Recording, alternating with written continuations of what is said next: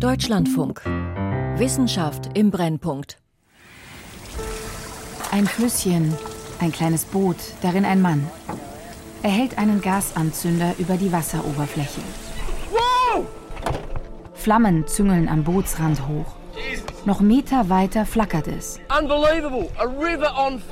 Was da brennt, ist nicht das Wasser, sondern Gas, das aus aufgebrochenem Gestein ins Grundwasser gelangt ist. Wie hier in Queensland, Australien. Ausgestrahlt hat den Clip Euronews im Jahr 2016. Gerade mal einen Kilometer von hier gibt es eine Frackingstelle. Methan steigt hoch. Und jetzt brennt der Fluss. Eine Tragödie. Seit dem Jahr 2008 steigt die Methankonzentration in der Atmosphäre stetig an.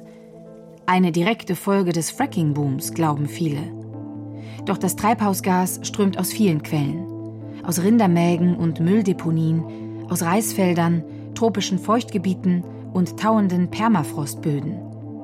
Nur in den Klimaschutzgesetzen der Industriestaaten sucht man das Wort Methan, bislang meist vergeblich. Methan, die große Unbekannte in der Klimabilanz. Von Andrea Remsmeier.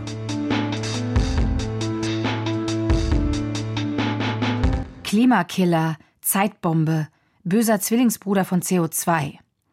Während die Klimapolitik noch mit ihren Einsparzielen für Kohlendioxid ringt, schreibt jetzt ein zweites Treibhausgas die Schlagzeilen Methan. Plötzlich war es da und hat Wissenschaft und Politik mit seinen hohen Konzentrationen überrascht.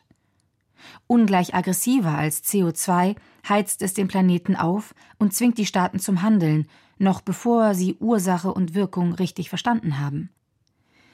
Methan hält sich nicht allzu lange in der Atmosphäre. So schnell wie es gekommen ist, könnte das Methanproblem wieder verschwunden sein. Es müssten nur die Quellen gestopft werden, aus denen es entweicht. Doch wo sind die?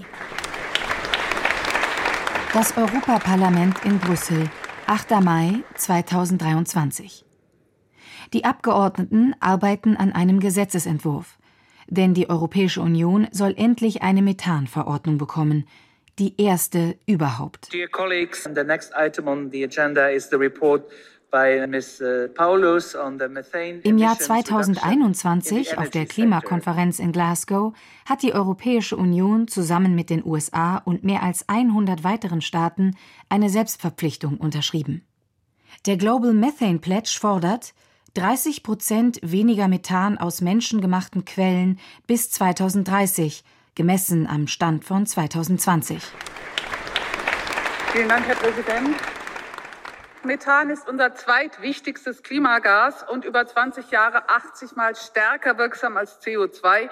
Und die Methankonzentrationen in der Atmosphäre sind auf Rekordhoch und steigen jedes Jahr weiter.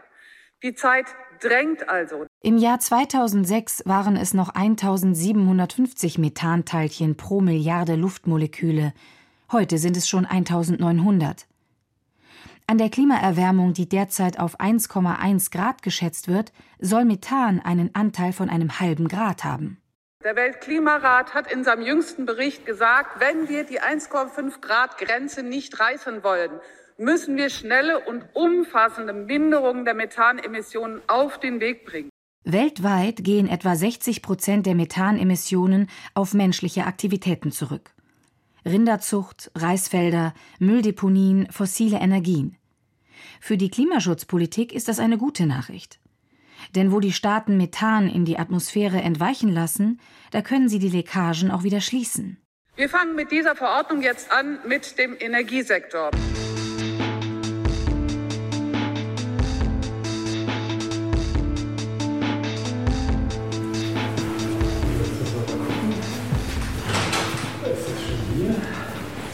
In Hannover, in der Bundesanstalt für Geowissenschaften und Rohstoffe, BGR, hat das Forschungsgebiet Methan eine lange Tradition. CH4, ein Kohlenstoffatom, vier Wasserstoffatome. Für Industrie und Wirtschaft ist es ein wertvoller Energierohstoff, für Bergarbeiter ein gefürchtetes Grubengas, für Klimaschützer ein bedrohliches Treibhausgas. Jetzt aber, wo die neue Methangesetzgebung verhandelt wird, interessiert vor allem eine Frage. Wo könnte es unbekannte oder unterschätzte Quellen geben? Stefan Ladage wiegt einen schwarzen Gesteinsbrocken in der Hand, flach mit scharfen Kanten. Ja, genau. Man sieht hier das typische schiffrige Gefüge, das bricht so komisch, plattig. In der Mitte des Steins prangt der Abdruck eines schneckenähnlichen Meerestieres, eines von Abermillionen prähistorischen Wesen, deren Biomasse nicht verrotten konnte, weil der Sauerstoff fehlte. Hier sieht man noch eine weitere Ammonitenschale. Die sind erhalten, weil das ist ein sogenannter Schwarzschiefer und das Schwarze liegt an dem organischen Kohlenstoff, der da drin ist. Also letztlich abgestorbene Pflanzen- und Tiermaterie. Das Ausgangsmaterial für die Bildung von Erdöl und Erdgas. Die Kohlenstoffverbindung Methan kommt in allen fossilen Rohstoffen vor. Bei Erdöl tritt sie als Begleitgas auf. Bei Kohle sammelt sie sich als Gas im Flöz. Beim Erdgas macht sie sogar den Hauptbestandteil des Gasgemisches aus. Genau das könnte für Deutschland bald zum Problem werden, denn seit dem Ukraine-Krieg investiert die Bundesregierung massiv in den Aufbau einer landesweiten Infrastruktur für LNG. Damit will sie nicht nur die Energieimporte aus Russland ersetzen, sondern auch Kohle. Die Diskussion kennt man ja auch, dass man letztlich so ein Coal-to-Gas-Shift angestrebt hat, um die CO2-Emissionen in Deutschland weiter runterzufahren. Wenn es um Deutschlands CO2-Bilanz geht, dann zahlt sich dieser Wechsel aus. Erdgas verursacht etwa 40 Prozent weniger CO2-Emissionen als Kohle. Doch die große Unbekannte in dieser Rechnung ist Methan. Sobald die neue EU-Verordnung in Kraft tritt, muss es mit eingerechnet werden. Und gerade beim LNG-Transport gibt es viele Stellen, an denen es entweichen kann. Das zur Flüssigkeit heruntergekühlte Erdgas wird auf seinem Weg vom Bohrloch bis zum Küchenherd vielfach umverfrachtet in Pipelines, Schiffe, Zwischenspeicher, LNG-Terminals. Die Frage ist, wie hoch die Methanemissionen sind. Erdgas verursacht etwa 40 Prozent weniger CO2-Emissionen als Kohle. Und da war jetzt die große Frage, welchen Beitrag liefern die Methanemissionen? Machen die vielleicht diesen Vorteil zunichte? Mehr als 4% Verlust auf dem Transportweg ist klimatechnisch nicht tragbar. Daran werden sich Deutschlands künftige Erdgasimporte messen lassen müssen. Wie also wird die Treibhausgasbilanz künftig aussehen, wenn die Deutschen ihr Erdgas aus Katar, den USA, Norwegen oder den Niederlanden importieren? Ladages Team in der BGR hat es ausgerechnet. Dabei ist er davon ausgegangen, dass die Verlustrate beim LNG-Transport grundsätzlich um 2% höher ist als beim Pipeline-Transport. Ergebnis? Bei allen Erdgasstaaten, aus denen künftig Erdgas importiert werden soll, liegt die Verlustquote auf dem Transportweg bei unter 4%. Auch dann, wenn das LNG aus den USA kommt, aus dem Land des Fracking-Booms, das mit den hohen Methanemissionen seiner Förderfelder immer wieder Schlagzeilen geschrieben hat. Derzeit rechnet man auch bei LNG-Transporten aus den USA nach Deutschland mit 2,7, vielleicht 3 Prozent. Also wir wären auch an der Stelle darunter. Aber besser ist natürlich sicherlich das norwegische Gas mit dem wesentlich kürzeren Transportweg und direkte Einspeisung bei uns in die Erdgas-Pipeline-Verteilerinfrastruktur oder auch aus den Niederlanden.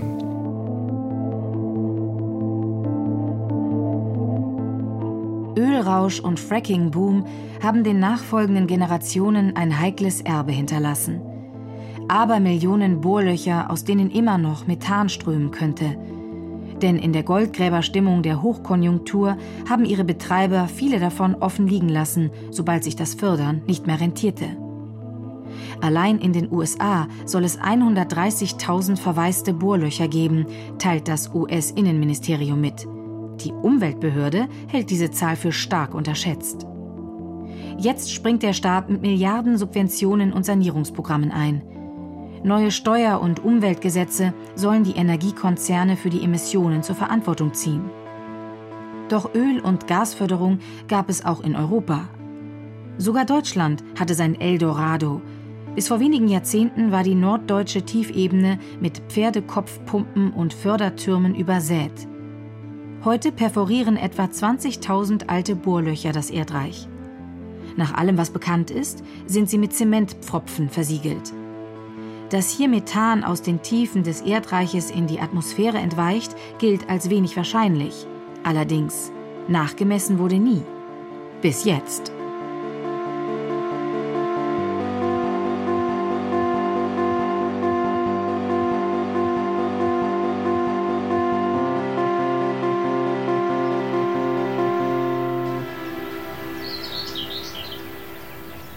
Maisfelder, Äcker, Wiesen, niedersächsisches Flachland, soweit das Auge reicht. Martin Blumenberg deutet mit seinem Finger in die Ferne. Dorthin, wo man von weitem zwei Männer an einer Anlage werkeln sehen kann. Sie fördern Deutschlands letztes Erdöl. Wir haben zum einen diese aktiven Anlagen, die haben wir ja gerade gesehen. Das sind diese hier, wo also noch Pumpen stehen. Blumenberg leitet an der Bundesanstalt für Geologie und Rohstoffe das Projekt Festländische Altbohrungen. Auf der Kühlhaube seines Wagens hat er eine mit Markierungen übersäte Karte ausgebreitet. Erdölfelder bei Nienhagen steht dort. 22 Bohrungen, Alter 1909, Tiefe 220 Meter, Zielhorizont Kreide. Und wir haben dann hier überall Punkte. Also wir werden da im Feld nichts sehen. Und wir haben uns für heute diese Bohrung hier vorgenommen. Hallo. Zwei Männer in Gummistiefeln bahnen sich ihren Weg durch das hüfthohe Gras. Insgesamt 17 Messungen wollen die Geologen auf der Wiese durchführen. Hier, wo es irgendwo unter der dicken Grasnarbe die zementverfüllten Bohrlöcher aus Deutschlands Ölrausch-Ära geben muss. Die Verankerungen für die Messstation haben sie bereits platziert. Tief ins Erdreich gedrückte Ringe, die am oberen Rand mit einer Gummilippe versehen sind. Sebastian Jordan, Mikrobiologe, setzt die Messstation auf den Gummiring. Jetzt kann der Sensor gezielt das Methan messen, das aus dem Boden herausströmt. Zwei Minuten misst er jetzt die Konzentration. Das kann man dann hier auf dem Tablet auch live verfolgen. Die rote Linie in diesem Fall ist das Methan. Die Linie zittert, während das Messgerät sich einpegelt. Sollte hier Methan vom Erdreich in die Atmosphäre strömen, müsste sich die steigende Konzentration in Form einer steigenden roten Kurve abbilden. Doch auf Jordans Tablet steigt nur die blaue Kurve, die das CO2 misst. Die rote dagegen fällt ab. Erst leicht, dann deutlicher. Das Ergebnis ist eindeutig. Dieses alte Erdölförderfeld ist alles andere als eine Methanquelle. Aktuell sehen wir das, was wir auch auf vielen anderen Flächen sehen, also wir haben hier eine Methansenke. Das heißt, ähm, das Methan geht also aus der Luft in den Boden rein, weil dort die Mikroorganismen sitzen, die davon leben. Den Mikrobiologen Jordan wundert das nicht. Auf anderen Erdölfeldern haben die Messungen ähnliche Ergebnisse gebracht. Es ist über den Daumen gepeilt im Rahmen der Temperaturmessung, was für natürliche Wiesen bekannt ist.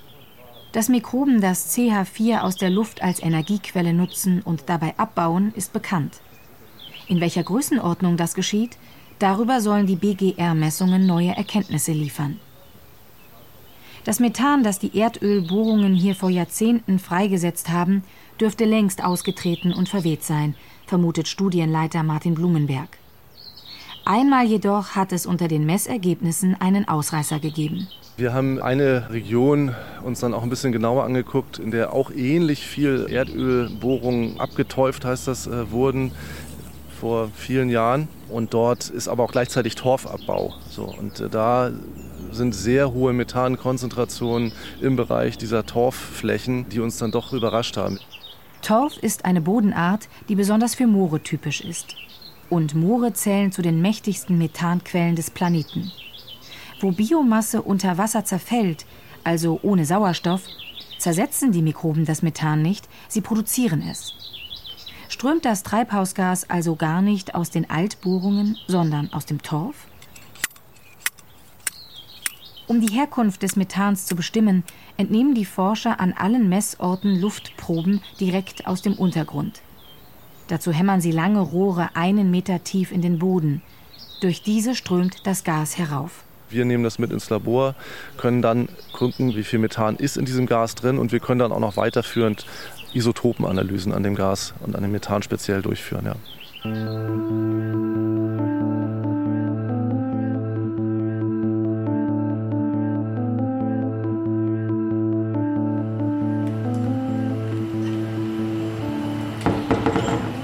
Das Isotopenlabor der Bundesanstalt für Geologie und Rohstoffe in Hannover ist ein lichtdurchfluteter Raum voller Massenspektrometer und Gaschromatographen. Hier finden Analysen zum Kohlenstoffisotopenverhältnis an Methan statt.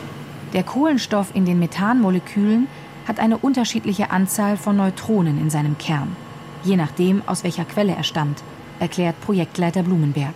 Das wird dann in diesem Massenspektrometer analysiert und wir können dann hinterher sagen, wie, wie das Verhältnis ist von Kohlenstoff 13 zu Kohlenstoff 12, was wiederum uns dann sagt, okay, das ist Methan, was durch Mikroorganismen gebildet wurde oder das ist Methan, was aus dem Öl oder Gas stammt.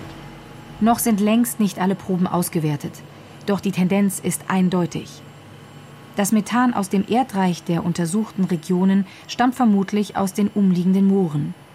Das allerdings wäre eine relevante Erkenntnis. Kann es sein, dass die global erhöhte Methankonzentration weniger mit der fossilen Energieindustrie zu tun hat, als zunächst vermutet wurde? Bloomberg nickt. Genau darauf deuteten die neueren wissenschaftlichen Studien hin. Wir haben in der Atmosphäre offensichtlich einen Anstieg im Methan. Wir haben aber gleichzeitig auch eine isotopische Veränderung im Methan. Und wir können eben anhand dieser isotopischen Veränderung Hinweise generieren, dass das aus biologischen Prozessen sehr wahrscheinlich kommt, indirekt wahrscheinlich auch mit klimatischen Veränderungen zusammenhängt. Verbreiterung von Feuchtgebieten zum Beispiel in den Tropen. Dass Erdgasförderung einen hohen Anteil an den Methankonzentrationen in der Atmosphäre hat, ist zwar unbestritten. Laut aktuellen Studien könnten aber mindestens ebenso große Mengen aus Folgeprozessen des Klimawandels stammen. Für den Klimaschutz wäre das keine gute Nachricht. Alte Bohrlöcher lassen sich verschließen. Was aber tun mit dem Methan, das aus den wachsenden tropischen Feuchtgebieten strömt? Das zu verhindern, dazu fällt mir, muss ich sagen, auch nichts ein, was man da machen kann. Also das sind ja großflächige Prozesse.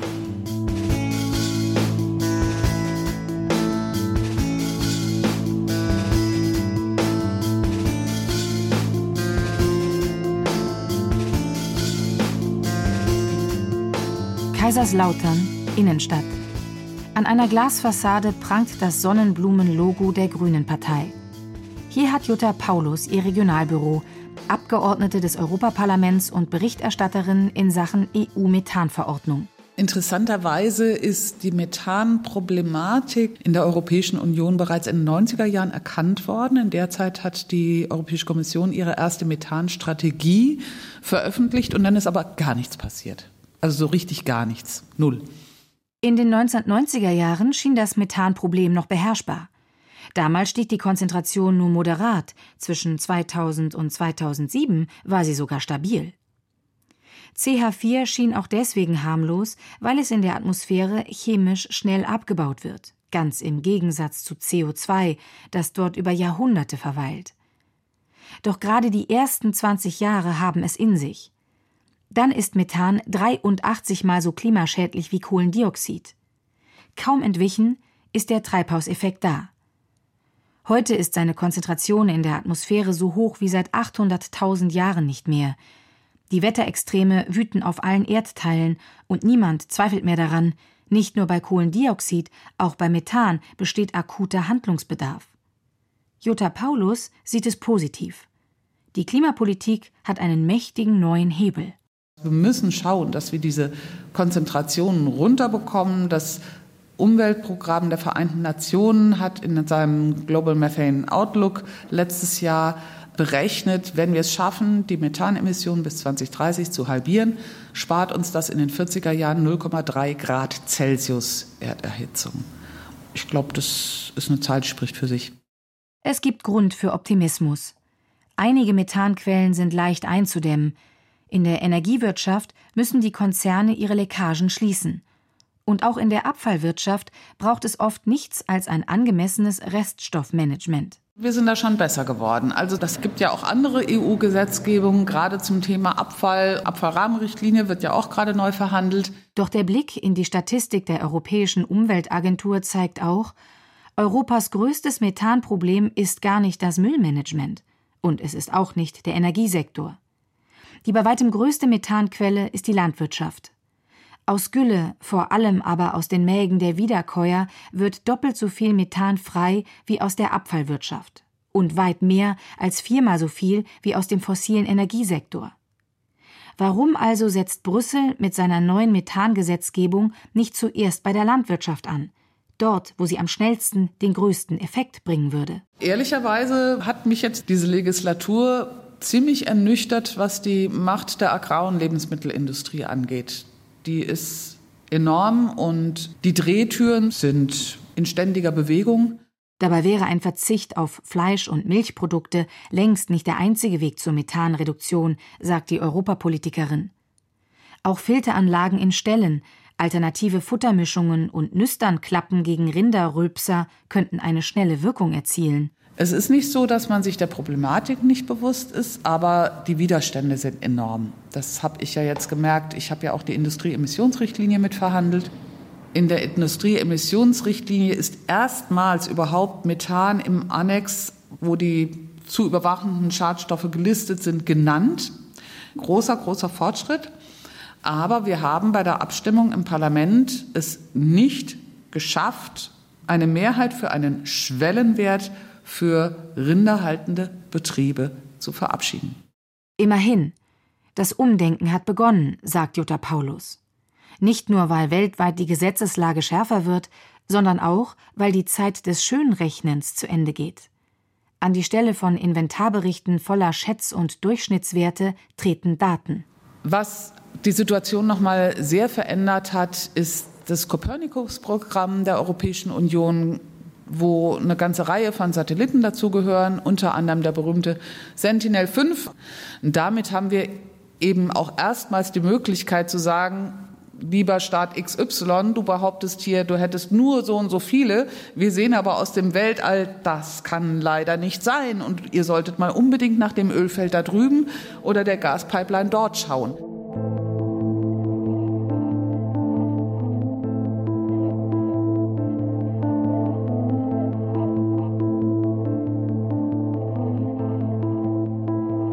Das Institut für Umweltphysik an der Universität Bremen.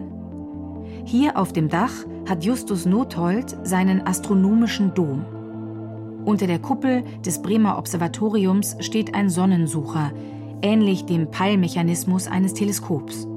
Wir können auch die Kuppel jetzt hier insgesamt drehen. Na. Jetzt wandert die ganze Kuppel im Kreis. Je nachdem, wo die Sonne ist, können wir die Kuppel entsprechend öffnen.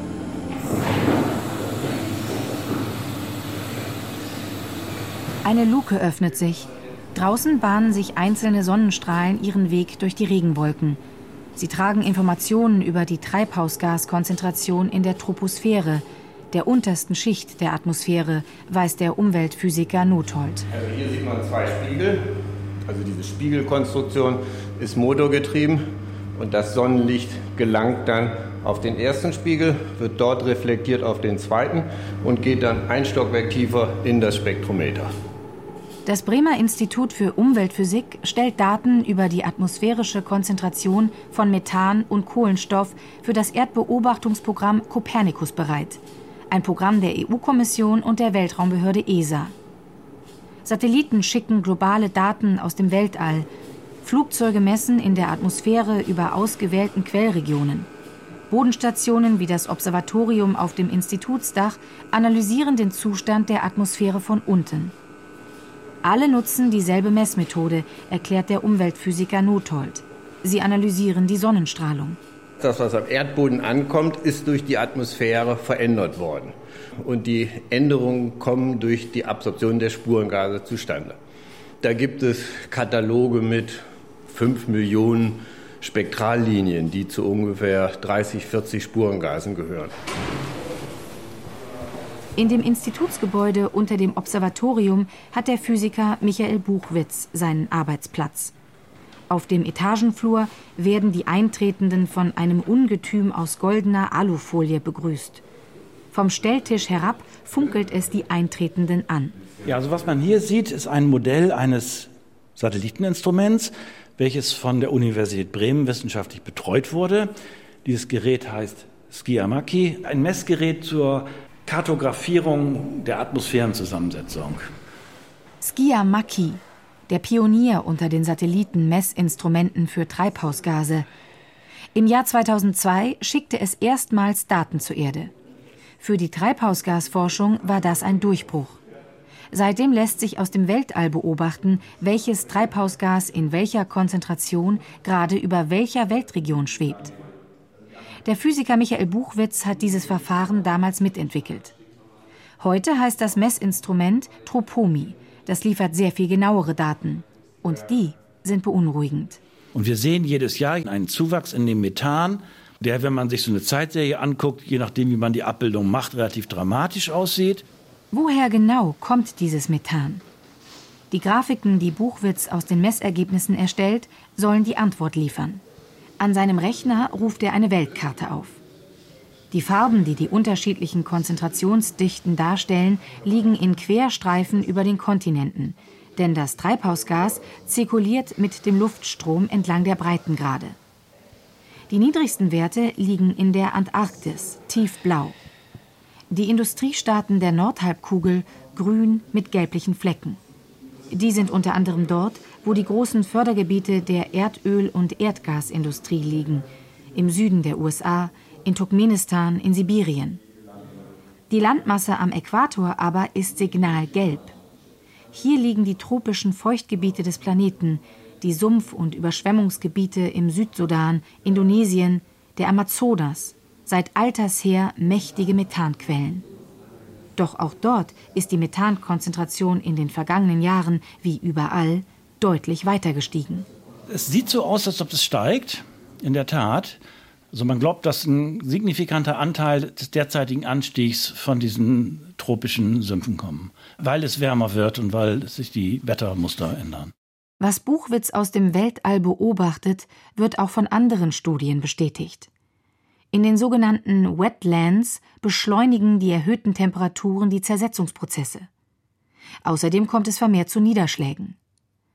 Seit dem Jahr 2007 haben sich die tropischen Feuchtgebiete um bis zu sechs Prozent ausgedehnt, hat eine aktuelle Studie ermittelt. Die große Befürchtung ist, dass diese natürlichen Reservoirs wie diese Wetlands, aber auch die Permafrostgebiete und so, dass da in Zukunft äh, viel emittiert wird. Es wird wärmer und dann setzen Prozesse ein, die dafür sorgen, dass es noch wärmer wird. Also selbstverstärkende Prozesse. Das Tauen des Permafrosts ist einer der Kipppunkte, vor dem der Weltklimarat warnt.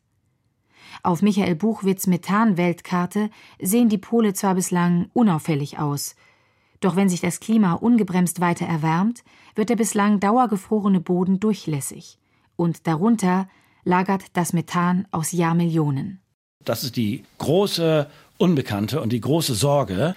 Wenn es zu warm wird und die Permafrostböden taut auf, dann, dann setzt der Methan frei und dann wird es wärmer, weil Methan ein Treibhausgas ist. Das ist ganz klar. Werden die Maßnahmen der Industriestaaten zur Reduktion ihrer Treibhausgase rechtzeitig greifen, um das zu verhindern? Michael Buchwitz steht auf dem Dach des Umweltinstituts und lässt seinen Blick über Bremen schweifen. Unten kann man Bagger beim Ausheben von Gräben beobachten. Das ist, glaube ich, alles der Wärmewende geschuldet hier. Äh, das ist, überall in Bremen sind Baustellen zurzeit mit, äh, für die Verlegung von Fernwärme. Es ist ein Spiel gegen die Zeit, weiß der Physiker. Das Methanproblem, das die Europäische Union derzeit per Verordnung zu lösen versucht, ist winzig im Vergleich zu dem, was bevorsteht, wenn sich die tropischen Feuchtgebiete weiter ausbreiten und der Permafrost taut. Buchwitz fürchtet, es geht zu langsam mit dem Klimaschutz. Mit den Satellitenmessungen habe ich begonnen, kurz nachdem das Kyoto-Protokoll in Kraft war. Und damals habe ich mir dann gedacht, wie wird es wohl in 30 Jahren sein, CO2, wie wird es dann aussehen? Und jetzt weiß ich es. Es ist seitdem angestiegen und angestiegen und angestiegen. Und der Anstieg hat eher zugenommen, aber nicht abgenommen. Methan auch, ja.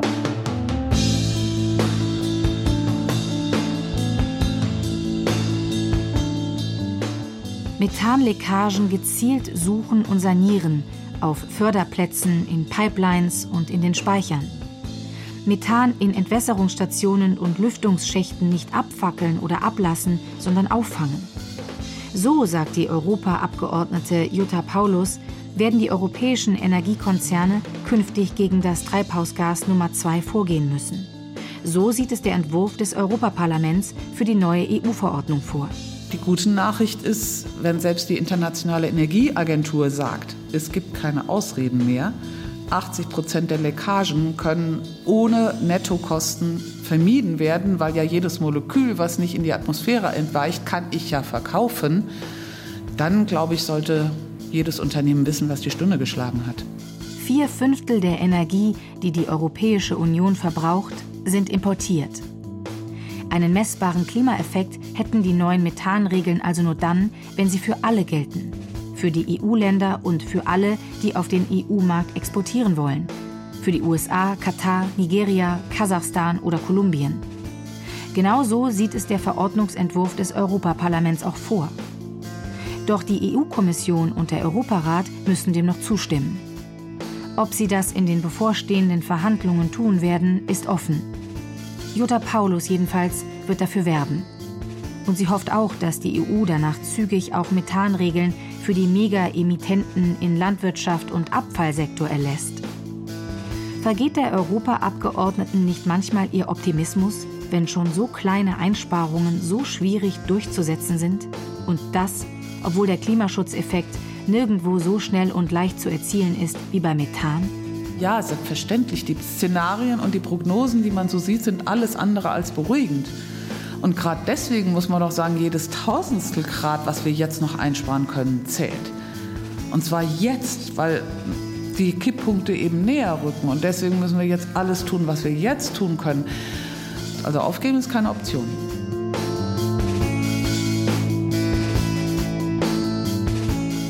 Methan, die große Unbekannte in der Klimabilanz von Andrea Remsmeier. Es sprachen Svenja Wasser, Daniel Dreves und Katja Franke. Ton und Technik Sven Speich. Regie Claudia Katanek. Redaktion Christiane Knoll. Eine Produktion des Deutschlandfunks 2023.